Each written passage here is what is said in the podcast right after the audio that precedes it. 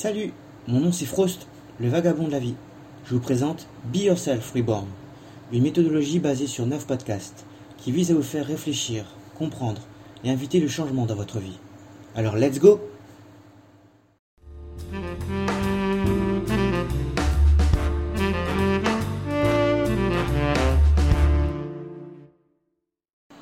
Le constat flagrant des réseaux sociaux et la notion du paraître, le regard des gens n'a jamais eu autant d'impact qu'aujourd'hui. À force de paraître, on oublie d'être. D'où la nécessité d'un déconditionnement, d'un nettoyage de notre vie et de ce que nous faisons. Désapprendre les mauvaises habitudes pour laisser place à de meilleures choses pour nous-mêmes. Nous avons pu voir la notion du temps dans l'épisode 2, qui nous a permis de comprendre que ce que nous nourrissons dans notre vie est important, de constater où nous en sommes. Comprendre chaque chose est importante, que nous devons avoir un regard de spectateur sur nous-mêmes et notre vécu. Le déconditionnement intervient après une introspective, réalisée avec le travail du constat de nos souffrances et l'analyse de ce que nous avons de notre contexte de vie. Hmm,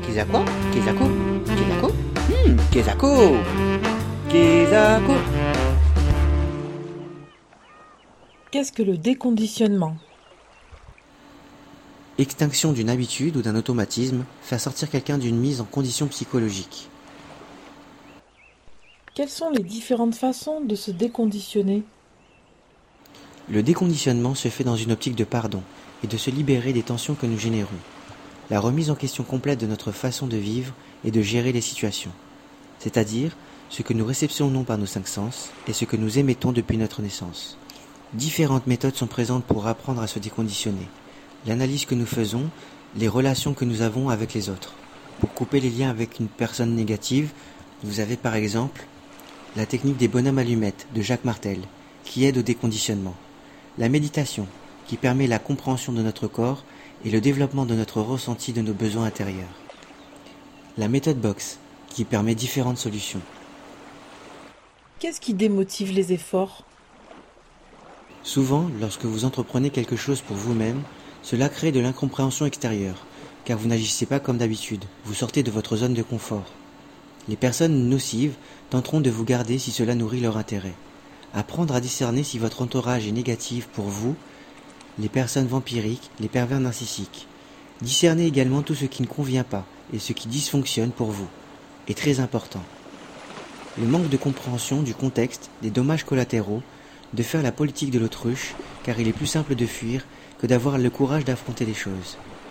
Prendre conscience de soi demande certains efforts. On ne peut agir que sur soi. Vous êtes soit acteur de votre vie, soit spectateur en faisant le moindre effort. Cela demande de la patience et de la persévérance de se prendre en main. Il n'a jamais été aussi important de prendre ses responsabilités. Combien de temps cela prend-il pour se déconditionner? Le processus peut être long et demande beaucoup de soi-même, afin de comprendre les mécanismes et de trouver les leviers qui nous permettent de mieux interagir avec les autres et avec soi-même.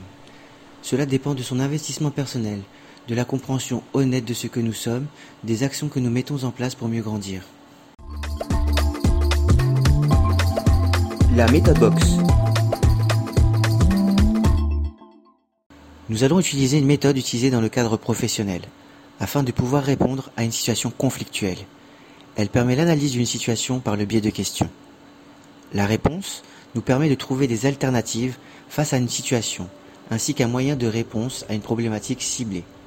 Elle se nomme le QQQCP.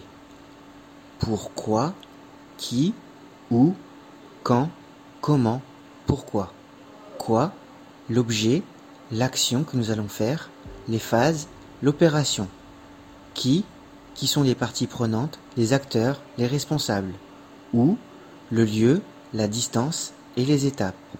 Quand, le moment, le planning, la durée et les fréquences.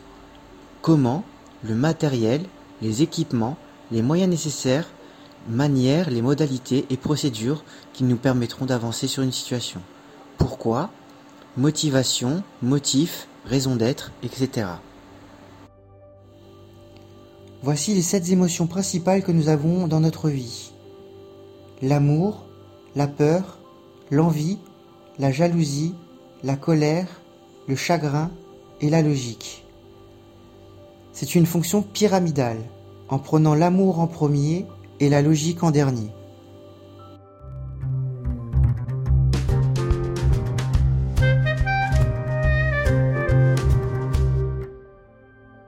Le déconditionnement est une tape clé à l'aboutissement de soi. Elle permet de mettre au propre notre base, de mieux comprendre les instances, le contexte de notre vie. Que nos parents, notre société imprègnent ce que nous sommes, que nous devons apprendre à nous déconditionner de ce qui ne nous appartient pas. C'est en comprenant ce que nous faisons, nos actes, et comment nous souhaitons les faire, nos intentions, que nous apprendrons à mieux agir. En réalisant nos propres défauts, nous pouvons réaliser que nous sommes capables de mieux. En comprenant ce que peuvent ressentir les autres personnes avec l'empathie, notre façon de réagir nos vies, nous pouvons améliorer notre quotidien. Le déconditionnement invite à changer ce que nous écoutons, pour nous amener moins de nocivité auditive. Ce que nous regardons, c'est-à-dire sélectionner ce que nous regardons, afin de mieux se nourrir individuellement. Chaque chose que nous émettons et recevons est importante. Se préserver invite à prendre soin de soi, la santé mentale comme physique.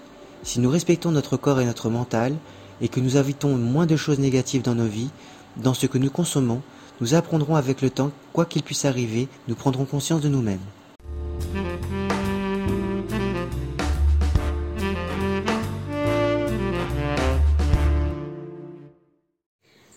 Toutes les grandes découvertes sont faites par ceux qui laissent leurs émotions devancer leurs idées. C. H. Parkhurst. J'espère que vous avez apprécié cet épisode. N'hésitez surtout pas à m'envoyer vos retours sur les réseaux sociaux et sur mon site internet. Je vous remercie de votre écoute. Prenez soin de vous.